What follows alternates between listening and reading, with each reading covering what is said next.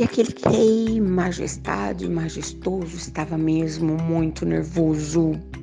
Começou a ouvir uns boatos nos bastidores. Voltou mais cedo da caçada. Diz que rei adorava caçar. Que bobagem! Tanta coisa interessante para fazer. E descobriu: o povo estava falando a verdade.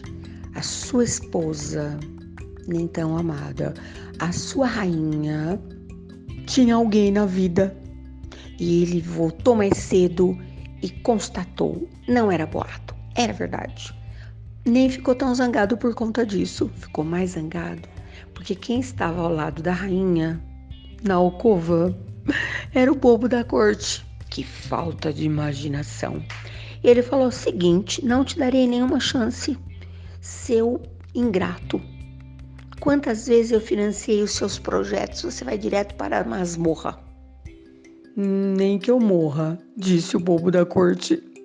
Majestade, não é nada disso que o senhor está pensando. Acredite em mim. Ele falou: Olha, cada dia eu acredito menos. Eu sou mais capaz de acreditar no meu cavalo. Esse sim, só falta falar. O bobo da corte falou: Pois então, posso te prometer algo? Eu vou ensinar o seu cavalo a falar. E o rei disse: Ah, é sério que eu vou acreditar num negócio tão cabuloso desse? Ele disse: Pois é, me dê um ano de prazo e eu vou ensinar o seu cavalo a falar. Se só falta falar, não vai faltar mais nada. E o rei nervoso falou: Tá certo. Saiu daquele quarto gigante, muitos passos. De homem zangado.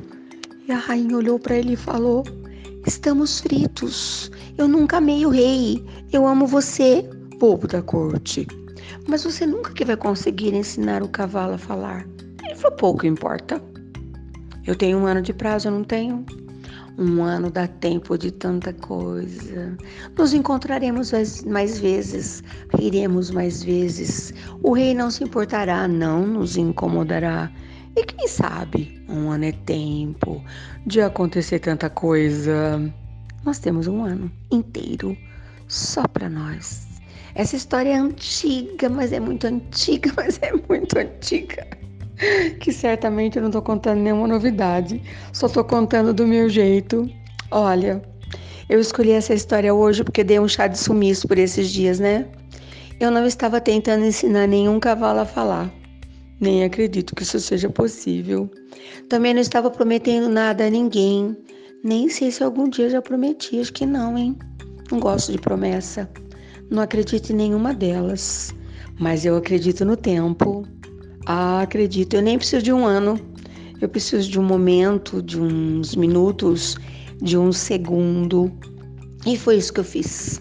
Tirei um tempo para aproveitar o tempo e fui descobrir o que é que o dia me reservava, o que é que as horas me reservavam.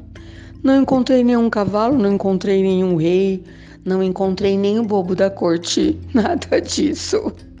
Mas me deu uma vontade de te contar. Quem será que ensinou o passarinho a cantar, né?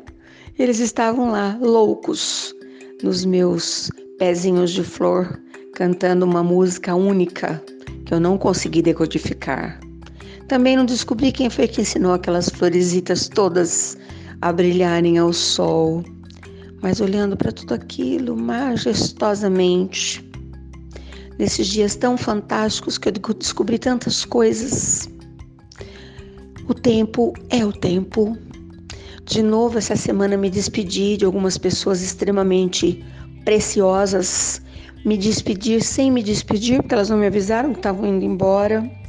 Mas guardei um tempinho de reverência, de carinho, de saudade querendo reconhecer que não importa para onde elas tenham ido agora, né? Imagino que seja o planeta felicidade, todas tão dignas.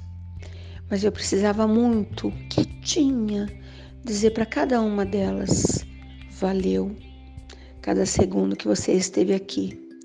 Foi isso. Tá explicado. Não preciso nem desenhar, né? Claro que não. Para você que me ouve agora, para você que vai me ouvir daqui a pouquinho, vai ser o agora de qualquer forma.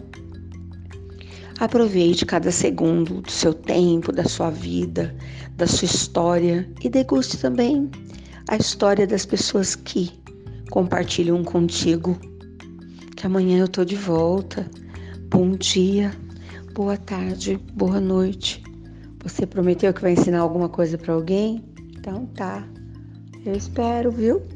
Bye.